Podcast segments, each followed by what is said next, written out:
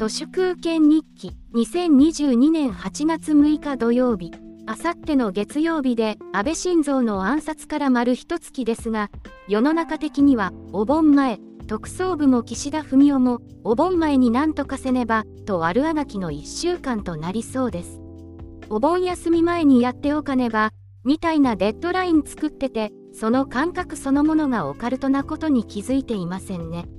お盆に死者が帰ってくるみたいな迷信こそが統一教会のような宗教の皮をかぶった情報機関につけ込まれているんです。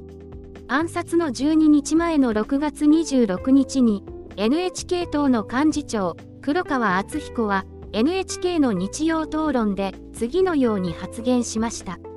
引用します。去年自民党の元総理である安倍晋三氏が統一教会の集会に参加していてネット上で大炎上していました。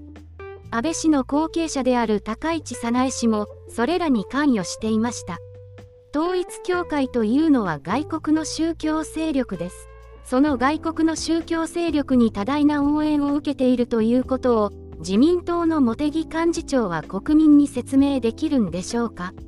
大声で以上で引用は終わりです。この時茂木幹事長は事実に反する発言はやめていただきたいと述べましたが一体どのあたりが事実に反していたのか未だに訂正がなされていません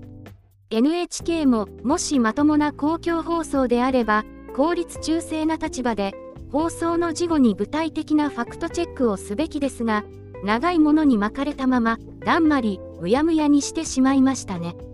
もし仮に7月8日に安倍が死んでいなければ、黒川敦彦の発言は、今もまだ単なるおかしな陰謀論者の発狂発言で終わっていたと思います。今となっては、黒川敦彦の方が正しかったわけで、茂木も NHK 日曜討論も黒川に謝罪すべきです。世界はすっかり塗り替えられてしまいました。これはもう元には戻りません。統一教会自らの手による政治屋さんのプロパガンダ映像が一斉に地上波に SNS にあふれ出しカルト嫌いの一般大衆のむせるような胸くその声だめとなってしまいましたね。今年の夏はスタートが早かった分まだ今日って広島の原爆の日なの。